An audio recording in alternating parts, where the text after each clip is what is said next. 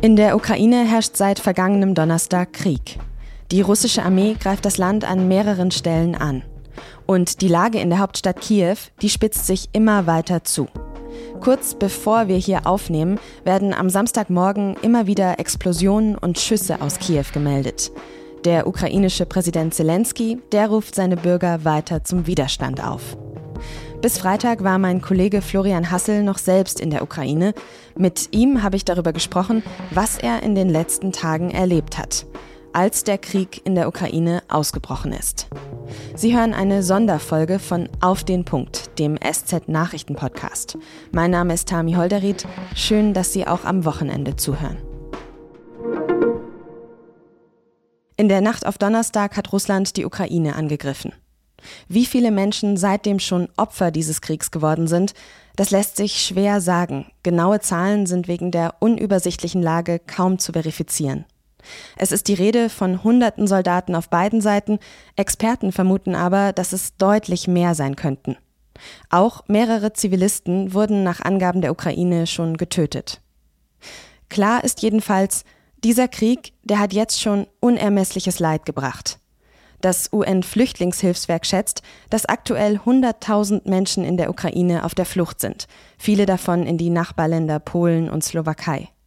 Männer zwischen 18 und 60, die dürfen das Land aber nicht mehr verlassen. Viele Politikerinnen und Beobachter sprechen von einer neuen Zeit, die seit diesem Krieg in Europa angebrochen ist. Wie er die ersten Tage in dieser neuen Zeit erlebt hat, darüber habe ich mit meinem Kollegen Florian Hassel gesprochen. Er war bis Freitag selbst noch in der Ukraine und ist jetzt gerade in Warschau in Polen. Herr Hassel, vielleicht können Sie uns zu Beginn mal kurz nachzeichnen, wo waren Sie denn in den vergangenen Tagen jetzt überall unterwegs? Ich war in den letzten zehn Tagen in Kiew. Ähm, da konnte man nach Kiew noch problemlos rein. Und niemand in Kiew hat geglaubt, dass es tatsächlich zum großen Krieg kommt. Jedenfalls niemand von denen, mit denen ich gesprochen habe, mit Ausnahme eines pensionierten Soldaten.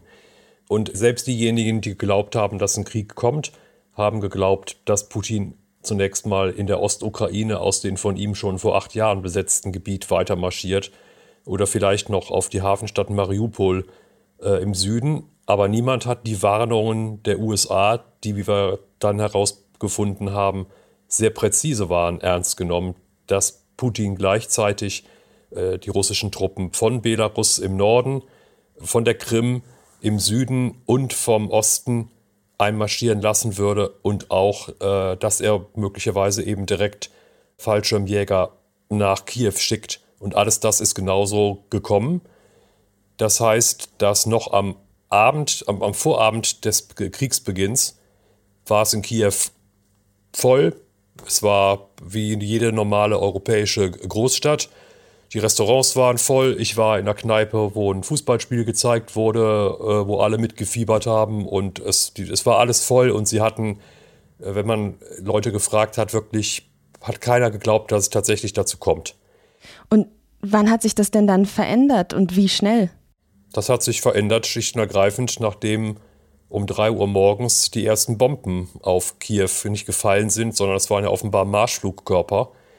Und ich sollte noch dazu sagen, die ukrainische Regierung ist am Dienstagmorgen von den Amerikanern gewarnt worden, dass der Angriff innerhalb von 48 Stunden kommt und haben zu dem Zeitpunkt dann offiziell zumindest so reagiert, dass sie gesagt haben, wir haben mittlerweile schon mehrere Angriffswarnungen der Amerikaner mit konkreten Daten gehabt und die haben nicht, sind nicht eingetroffen. Und insofern nehmen wir das jetzt auch erstmal auf die leichte Schulter. So jedenfalls die offizielle Reaktion. Und dann hat sich es bei den Ukrainern geändert, genau wie bei jedem anderen, als er die Bomben gehört hat. Äh, ich habe mit einer Frau gesprochen, die bei ihrer Tochter und den Enkelkindern war und die gesagt hat, niemand von uns, nicht in unserer Familie, nicht von meinen Nachbarn, nicht von meinen Freunden, niemand, den ich kenne, hat geglaubt, dass es zum Angriff kommt. Die Großmutter ist um 5 Uhr aufgewacht vom, äh, von den Geräuschen von vier Bomben- oder Raketeneinschlägen, relativ weit weg. Aber sie sagte, sie habe einen leichten Schlaf. Ihre Enkelkinder hätten alle geschlafen, ihre Tochter auch. Und äh, sie weckt die auf, guckt auf die Straße und sieht, dass zu dem Zeitpunkt um 5 Uhr morgens die Straßen rappelvoll sind mit den Autos von fliehenden Ukrainern, die es schon zwei Stunden vorher mitbekommen hatten und die sofort angefangen haben, ihre Sachen zu packen und aus Kiew Richtung Westen zu fliehen. Jetzt waren Sie selbst ja auch in dieser ersten Nacht noch in Kiew. Wie haben Sie denn die Situation erlebt, nachdem die Angriffe dann losgegangen sind? Ich war in einem Hotel im Zentrum von Kiew, äh, passenderweise 100 Meter neben der Zentrale des ukrainischen Geheimdienstes SBU, was in normalen Zeiten eine sichere Adresse ist, in solchen Zeiten halt vielleicht nicht unbedingt. Ich war in der Nacht wach und habe ab 3 Uhr die äh, Raketeneinschläge wie jeder andere, der dann wach war, auch gehört. Bin auch davon aufgewacht. Ähm, aber, oder ich bin aufgewacht, ich, weil ich in der Nacht oft aufwache und dann hörte man das. Man hörte auch, dass es relativ weit weg war und zu dem Zeitpunkt nichts mit dem Zentrum von Kiew zu tun hatte, sondern dass eben, es waren halt Explosionen, von denen man hören konnte, dass die, keine Ahnung, acht, zehn, fünf Kilometer jedenfalls doch weit weg waren. Es gab dann auch im Morgengrauen einen Bombeneinschlag, der irgendwo schon im Zentrum gewesen sein muss. Danach war es dann erstmal ruhig für ein paar Stunden. Ich bin dann eben auch auf die Straßen und habe was und habe Reportagematerial gesammelt und auch mich umgeguckt, kann man überhaupt die Stadt irgendwie verlassen? Die Ratschläge sind in Kriegssituationen natürlich unterschiedlich. Äh, die einen Ratschläge lauten, wenn sie können, äh, verlassen Sie so schnell wie möglich die Stadt, das Land, die Gegend. Und die anderen sagen, ähm, bleiben Sie an Ort und Stelle, wenn es einigermaßen sicher ist, bis sich die Lage klärt. Nun weiß man nicht, wann sich die Lage klärt. Es war zu dem Zeitpunkt auf den Straßen ähm, ruhig. Die U-Bahn ist weitergefahren. Es sind die Ukrainer, die kein Auto hatten oder die gesagt haben, es ist zu gefährlich, mit dem Auto zu fliehen, weil natürlich die in den schlimmsten Vorstellungen sich auch Gedanken gemacht haben, äh, ob die Russen vielleicht eben fliehende Autokolonnen beschießen, was nicht eingetreten ist. Ähm, die sind dann mit, mit Sack und Pack und Koffern und Kanarienvögeln mit der U-Bahn, die die ganze Zeit weitergefahren ist, bis heute, sind die dann halt entweder zum Bahnhof oder zum Busbahnhof und haben halt versucht, irgendwas, was aus Kiew raus fährt, zu bekommen. Und die U-Bahnhöfe scheinen ja auch noch in einer anderen Funktion sehr wichtig gewesen zu sein. Man hat immer wieder Bilder gesehen, dass sich Menschen dort eben auch, äh, dass die Menschen dort Schutz suchen. Ähm, wie groß war denn die Angst? Wie groß haben Sie die Angst erlebt der Menschen, die dort eben ja Schutz gesucht haben, die da die Nacht verbracht haben, teilweise ja auch? Ich kann Ihnen erstens sagen, U-Bahn, das sind keine U-Bahn-Stationen, wie man die in München oder Berlin hat. Das heißt, sie fahren nicht eine Rolltreppe runter, sondern sie fahren bei etlichen dieser U-Bahn-Stationen 100, 200 Meter tief in die Erde, weil die von Anfang an als Bombenschutzgelände gebaut worden sind in sowjetischer Zeit. Und ich denke, dass es in der Summe relativ wenige Menschen waren, äh, die in der Metro Unterschlupf gefunden haben, einfach weil die Luftsirenen erstens ständig alarmiert haben. Am Anfang war es noch relativ weit weg da muss man überhaupt erstmal sich auf die Straße trauen. Und natürlich waren die meisten äh, Luftschutzkeller in, in anderen Gegenden in Kiew, nicht unbedingt in der Metro, zu der, je nachdem, wo sie wohnen, es dann sehr weit ist, sondern dann halt schlicht und ergreifend in den Kellern der Wohngebäude und sonst wo. Und in meinem Gebäude war der nächste Luftschutzkeller neben der Oper. Das war aber auch ein ganzes Eckchen weg und ich bin schlicht und ergreifend erstmal drin geblieben. Ich war später in der Metro, aber nur um, zu Inter um Interviews zu sammeln und bin nicht runtergefahren und habe gesehen, ob da Leute diese Nacht schon verbracht haben, was ich bezweifle. Das wird erst in der nächsten Nacht wird es dazu gekommen sein und genauso in anderen, in anderen Schutzbunkern. Und nach dieser ersten Nacht, wie groß war die Angst der Menschen, ja dann auch schlafen zu gehen und eben vielleicht durch so Explosionen wieder aufgeweckt zu werden? Ja, ich habe Ihnen ja das, das eine Beispiel erzählt, wo ein Teil der Familie noch durchgeschlafen hat. Natürlich hat danach niemand mehr geschlafen, denke ich, denn in der nächsten Nacht sind die Explosionen weitergegangen, sind auch, äh, die gehen ja jetzt weiter, mal sind sie näher, mal, mal, äh, mal schwächer. Es wird jetzt ja schon im Zentrum von Kiew gekämpft. Äh, Kiew war äh, nicht totenstill, es war so wie an einem Neujahrstag. Es gab schon Menschen, die auch nach wie vor einfach ihrer Arbeit nachgegangen sind oder ins Zentrum gefahren sind es gab einige Firmen, die geöffnet haben. Es gab auf der Prachtstraße des Chreschatik waren mehrere Geschäfte geöffnet, ein Elektronikgeschäft, das Schokoladengeschäft vom früheren Ex-Präsidenten Petro äh, Poroschenko hatte auf. Ich bin da rein, es waren alle Verkäuferinnen da, alle Verkäufer, es waren auch eine ganze Reihe von Kunden da. Ich habe gefragt, ähm, ob sie denn nicht überlegt haben, zu Hause zu bleiben, respektive zu fliehen. Doch, sagte eine Verkäuferin, ich habe auch überlegt zu fliehen, aber das ist ja genau das, was Putin will und deswegen bin ich erst recht gekommen. Ähm, also ein sehr unterschiedliches Bild mit sehr vielen Facetten. Viele haben gesagt, nichts wie raus hier, nichts wie weg hier und andere haben gesagt, wir bleiben erst recht hier.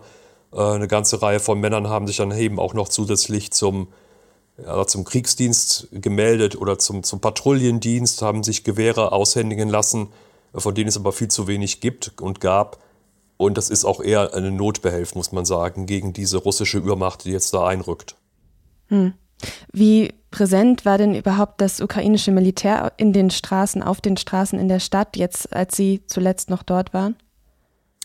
Sie haben wenig, was, was man gesehen hat. Es war wenig. Es wurden, man sah manchmal Militärtransporter oder gepanzerte Fahrzeuge durch die Stadt fahren. Und was man im ganzen Zentrum gesehen hat, war, dass beispielsweise aus der riesigen Zentrale des, des Geheimdienstes SBU, der in der Ukraine we wesentlich mehr ist als in Deutschland jetzt der Verfassungsschutz, sondern das ist teilweise militärisch organisiert. Aus diesem Gebäude kamen Dutzende oder wahrscheinlich in der Summe Hunderte von Uniformierten mit ihren vorbereiteten Rucksäcken, äh, Schlafsäcken, Unterlagen und wurden dann entweder evakuiert in eine andere Dienststelle. Der SBU ist auch eine militärische Einheit oder zu eben ihrer Position zu gelangen. Und das habe ich in der ganzen Reihe von Dienststellen in der Innenstadt beobachtet, dass Leute äh, einfach in Uniform rauskamen und verlegt, abgeholt wurden, um verlegt zu werden. Äh, es hat sich seitdem deutlich geändert. Jetzt ist eben auch Militär. Militär hat an Ausfallstraßen, Einfallstraßen Positionen eingenommen und jetzt haben wir eben auch schon Stadtkampf. Ja, genau. Aktuell sind ja die Kämpfe besonders in Kiew wirklich in vollem Gange, muss man sagen. Das ukrainische Militär scheint aber ja, so wie ich es zumindest jetzt aus der Berichterstattung wahrnehme, den russischen Streitkräften durchaus noch was entgegensetzen zu können, oder? Das ist überraschend. Die Voraussagen von Experten oder die Befürchtungen waren so, dass die Russen mit Raketen es innerhalb von einer Stunde oder äh, wenigen Stunden schaffen würden, die gesamte ukrainische Kommandostruktur lahmzulegen. Das ist nicht passiert.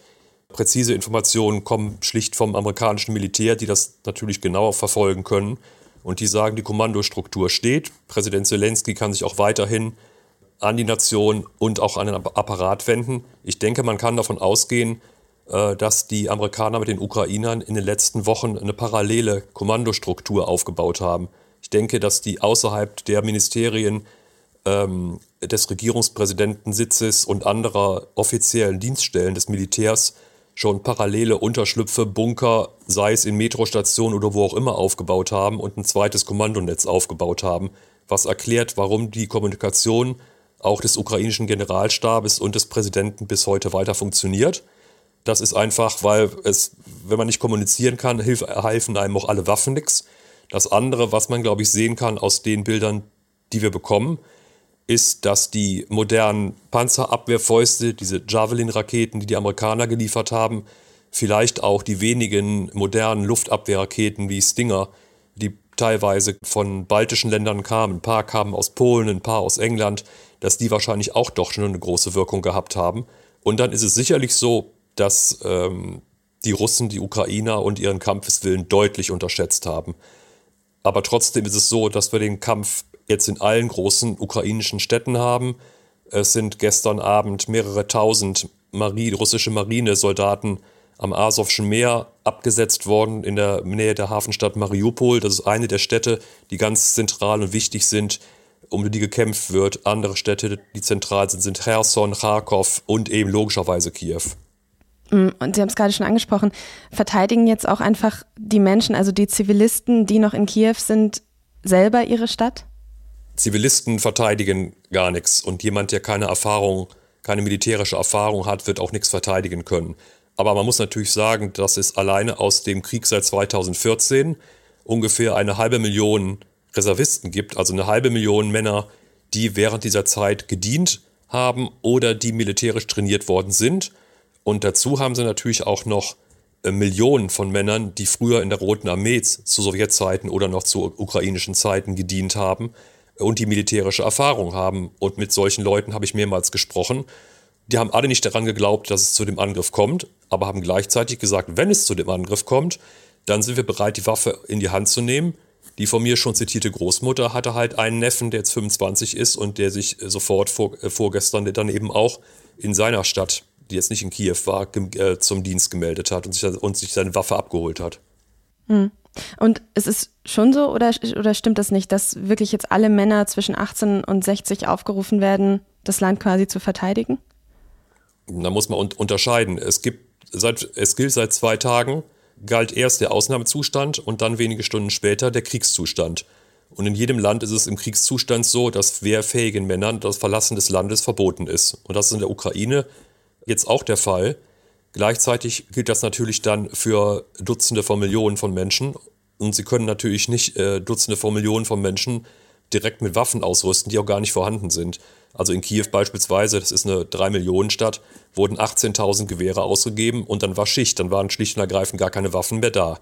Das bedeutet im Moment, dass die Menschen das Land nicht verlassen dürfen, aber dass natürlich jetzt erstmal die Reservisten eingezogen werden, die Ukraine hat sich natürlich darauf vorbereitet und es gibt jetzt, wie in jedem Land, das ein Militär und eine Militärplanung hat für einen Krieg, gibt es dann Wellen, gibt es Namenslisten von erstmal den ersten 50, 100 oder 200.000 Männern, die, einberufen werden, äh, die eine Nachricht bekommen. Dann gibt es die zweite Welle. Ich habe an dem Tag, an dem ich noch da war, mit einem Offizier gesprochen, der draußen stand und er sagte, ich bin 52 äh, ich habe früher gedient, ich bin erst in der zweiten Welle von Menschen, die, von Männern, die einberufen werden.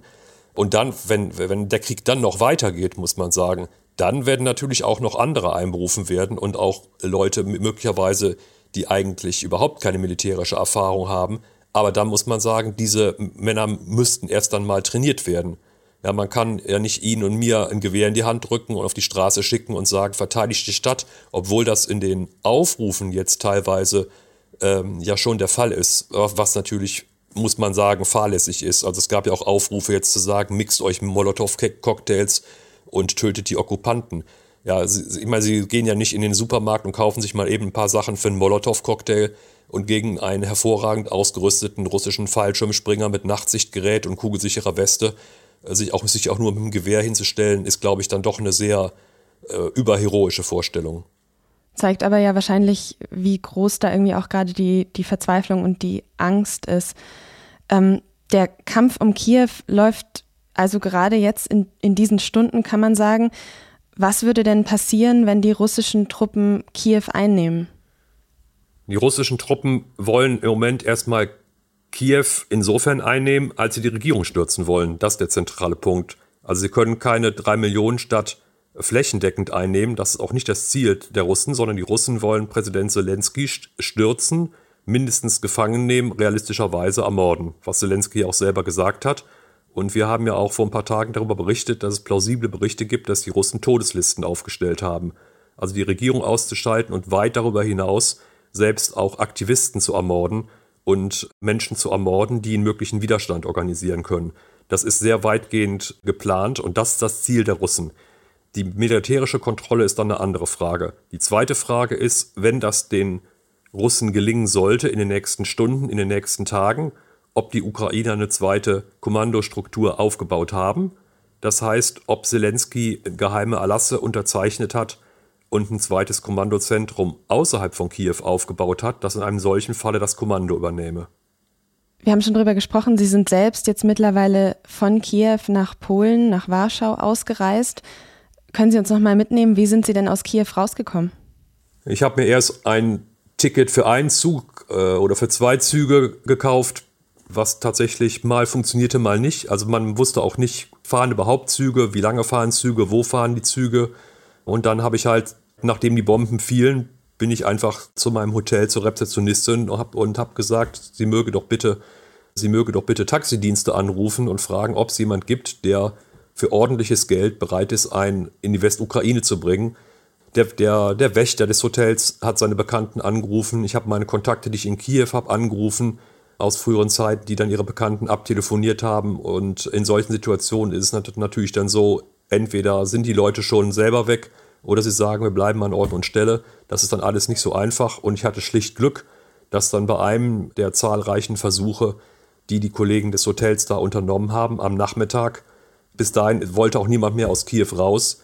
Äh, aber dann hat sich halt in meinem Falle ein unternehmungslustiger, muss man sagen, 27 Jahre alter turkmenischer Student aus Kiew, der ab und an sich als Taxifahrer dazu verdiente, gemeldet und war bereit, mich rauszufahren. Und dann bin ich gar nicht erst zum Bahnhof. Ich habe mit Leuten gesprochen, die am Bahnhof gewesen sind. Und am Bahnhof war es so, muss man sagen, heldenhafter Einsatz bis heute, bis jetzt der ukrainischen Eisenbahner. Die Eisenbahner haben Anweisungen bekommen, jeden mitzunehmen, in, in jedem Zug. Egal, ob er eine Fahrkarte hatte oder nicht, egal, ob er Geld hatte oder nicht. Ich habe mit mehreren Leuten geredet, die weder Platz noch Geld hatten und die einfach mitgenommen worden sind in Züge. Und in meinem Falle war es dann so, dass erstmal Kiew dicht war, um überhaupt aus der Stadt rauszukommen. Es war halt, die, die Bilder äh, haben wir ja auch gesehen, es war, es war alles ein, ein einziger riesiger langer Stau. Es war vor ta allen Tankstellen ein Stau von ungefähr eine Stunde, bis man überhaupt äh, Benzin bekam. Ich hatte Glück, weil mein Fahrer auch noch einen äh, Gastank hatte. Also in der Uk Ukraine fahren sehr viele Autos mit Erdgas und mit Benzin. Und dann ging der Stau, wenn Sie so wollen, ungefähr 200 Kilometer weiter mit Stop and Go äh, durch die Nacht. Dann wurde es ein bisschen weniger, dann wieder mehr. Und statt der fünf, sechs Stunden, die man normalerweise von Kiew nach Lemberg auf der gut ausgebauten Straße fährt, waren wir halt 15 Stunden unterwegs durch die ganze Nacht.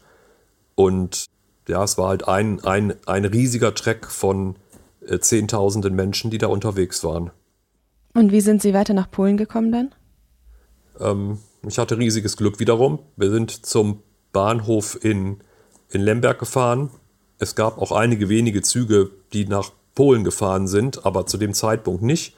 Was es gab, waren einige Sonderbusse, die eingesetzt wurden und wo sie einfach an, an Ort und Stelle zahlen konnten und diese Busse dann nach entweder über die Grenze nach Krakau, nach Lublin im Osten Polens oder sogar bis nach Warschau fuhren.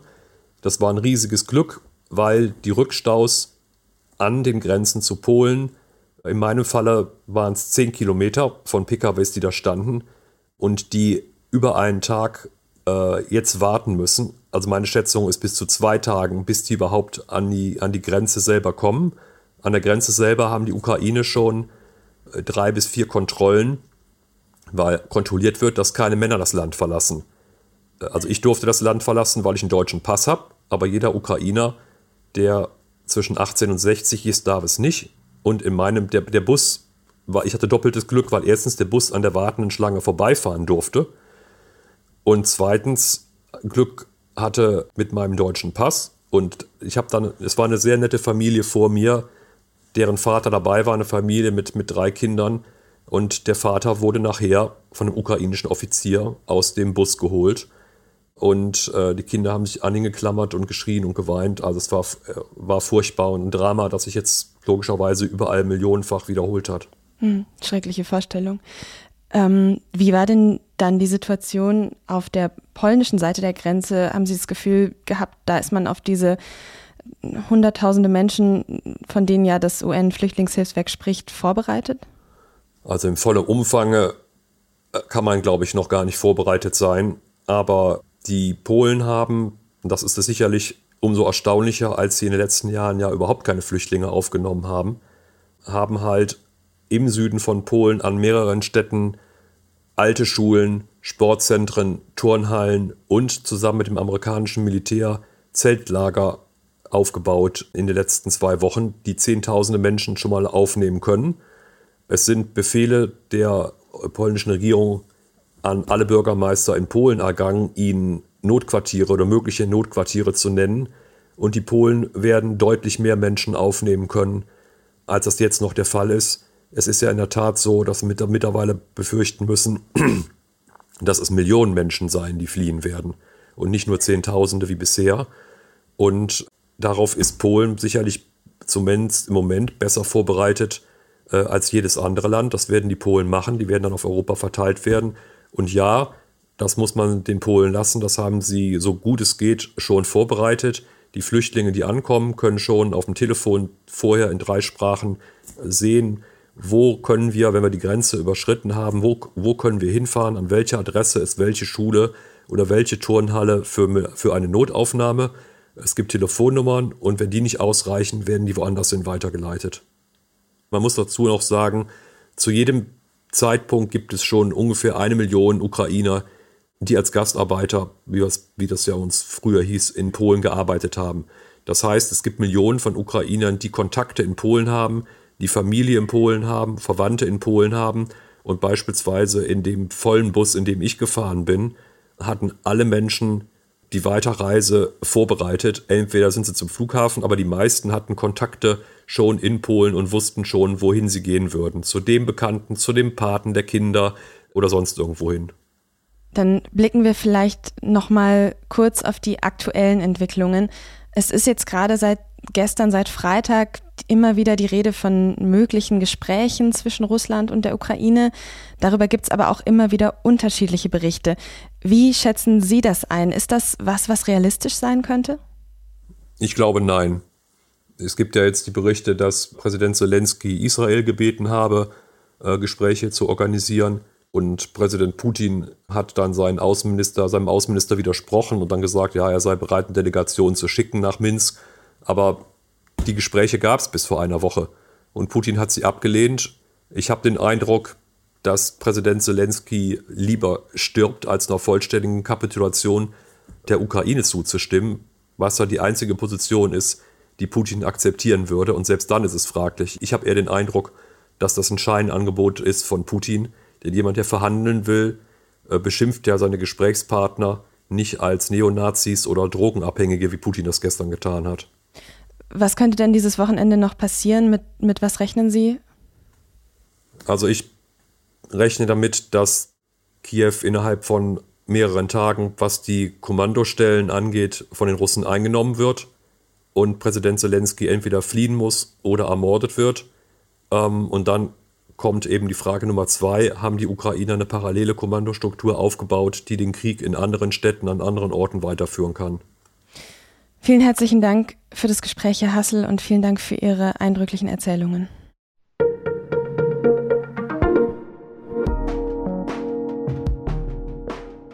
Das war mein Kollege Florian Hassel. Er ist SZ-Korrespondent und für die Ukraine zuständig. Für diese Sonderfolge habe ich mit ihm am Samstag, den 26. Februar um 12 Uhr gesprochen. Weil sich die Lage in der Ukraine ja ständig und sehr schnell verändern kann, empfehle ich Ihnen aber, dass Sie die aktuellen Entwicklungen auf sz.de verfolgen. Da halten wir Sie rund um die Uhr auf dem Laufenden. Produziert hat diese Sendung Carlo Sarski. Vielen Dank fürs Zuhören.